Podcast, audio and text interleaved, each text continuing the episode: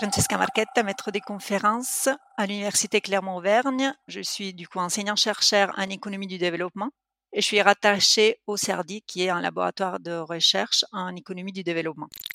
Lors du premier confinement, du coup euh, au mois de mars 2020, euh, moi en collaboration avec un doctorant Hugues Champeux et avec euh, une collègue italienne Lucia Mangiavacchi et Luca Piccoli, on a décidé de mener une enquête auprès des ménages italiens et français pour comprendre comment ils étaient en train de vivre cette situation un peu particulière du confinement. C'était une enquête en ligne. Disons qu'en général, on était intéressé voilà, à deux choses. D'une part, comment les relations au sein du couple avaient évolué pendant les confinements et comment la répartition des tâches ménagères, des tâches domestiques, des tâches liées aux enfants avait évolué pendant les confinements. Et d'autre part, comment les parents avec enfants arrivaient à, organiser leur journée, comment les enfants s'occupaient et comment ils s'organisaient par rapport à, l'école à la maison? Ce qu'on a pu observer par rapport aux enfants, tout d'abord, ils ont augmenté pendant les confinements les temps passés devant les écrans et mais aussi les temps consacrés à la lecture, à la fois en France et en Italie. Bien sûr, ce qu'on pouvait observer, nous, c'était la perception des parents par rapport à l'état émotionnel des enfants et par rapport à l'apprentissage des, enfants, parce qu'on n'a pas posé les questions directement aux enfants, mais on a posé les questions aux parents. Donc, ce qu'on évalue, et ça c'est important, c'est vraiment comment les parents voient leurs enfants pendant les confinements. Tout d'abord, les garçons semblent avoir souffert un petit peu plus du confinement par rapport aux filles à la fois par rapport à leur apprentissage et par rapport à leur état émotionnel. Deuxièmement, et ça c'est assez marqué, les enfants les plus petits, donc les enfants en bas âge hein, qui sont encore à l'école maternelle, semblent avoir su faire plus que les autres, en particulier en Italie, par rapport à leur apprentissage. Il est important de dire qu'en Italie, pendant les premiers confinements, en Italie, les 40% des enfants à l'école maternelle, selon notre enquête, n'ont reçu aucun support didactique de la part de leurs enseignants.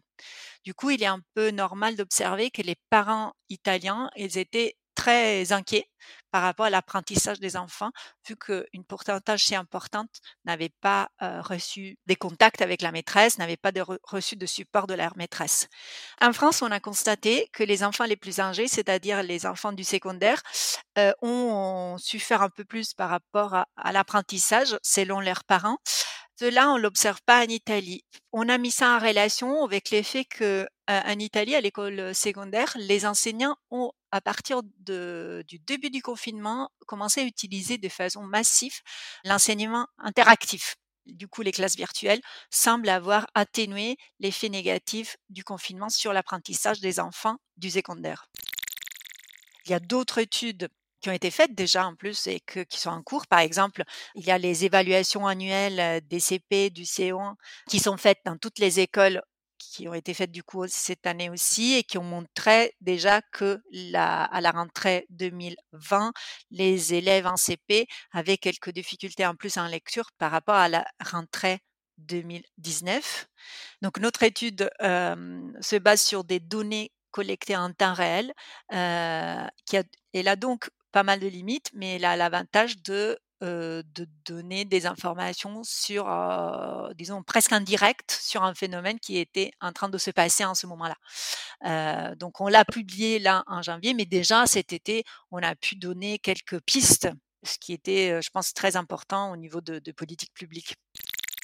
Avec les mêmes données, on a voulu examiner, étudier les relations au sein du couple pendant les premiers confinements il y a eu une, renégociation, disons, des tâches ménagères et des tâches liées aux enfants, du coup à l'éducation des enfants et aux jeux, aux activités avec les enfants.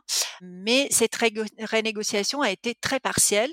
Elle s'est concentrée que sur les couples avec enfants et on l'observe que dans les couples où l'homme est resté à la maison pendant les confinements. Et une autre chose intéressante, c'est que la renégociation on la voit sur la base surtout des deux activités c'est-à-dire faire les courses et jouer avec les enfants.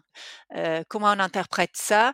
Il faut se rappeler que les premiers confinements en France a été très strict et qu'on n'avait pas les droits de sortir, sauf pour aller justement faire les courses essentielles et pour faire une petite aire d'activité sportive.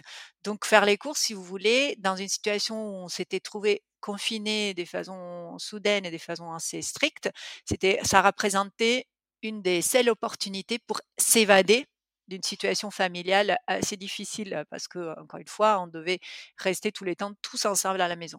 Donc c'est comme si les hommes ont vu cette opportunité, on s'est dit OK, on augmente notre engagement dans les dans l'activité dans les tâches domestiques, mais on choisit l'activité qui est la plus agréable parmi les autres notre étude ne montre pas une augmentation des inégalités par rapport à la répartition des tâches au sein du ménage.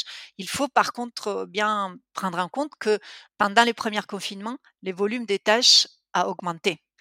Donc on, remarque que les temps moyens par semaine passés par les femmes à faire des tâches ménagères est passé de 9 à 12 heures par semaine. Donc les temps passés à faire les devoirs avec les enfants a passé d'environ deux heures à environ 10 heures par semaine par les femmes. Les femmes ont quand même pris en charge la plupart de l'augmentation des tâches ménagères qui et des tâches liées aux enfants qui a eu lieu à cause du confinement. Une, euh, une, dernière conclusion de notre étude sur les couples, c'est que les conflits entre les deux partenaires ont augmenté un petit peu pendant le, premier confinement, surtout dans les cas où les hommes n'ont pas augmenté justement leur engagement, leur participation dans les tâches ménagères. Donc à l'opposé, on pourrait dire que un engagement plus important du partenaire masculin dans les tâches ménagères a permis au couple d'éviter des conflits importants pendant le confinement.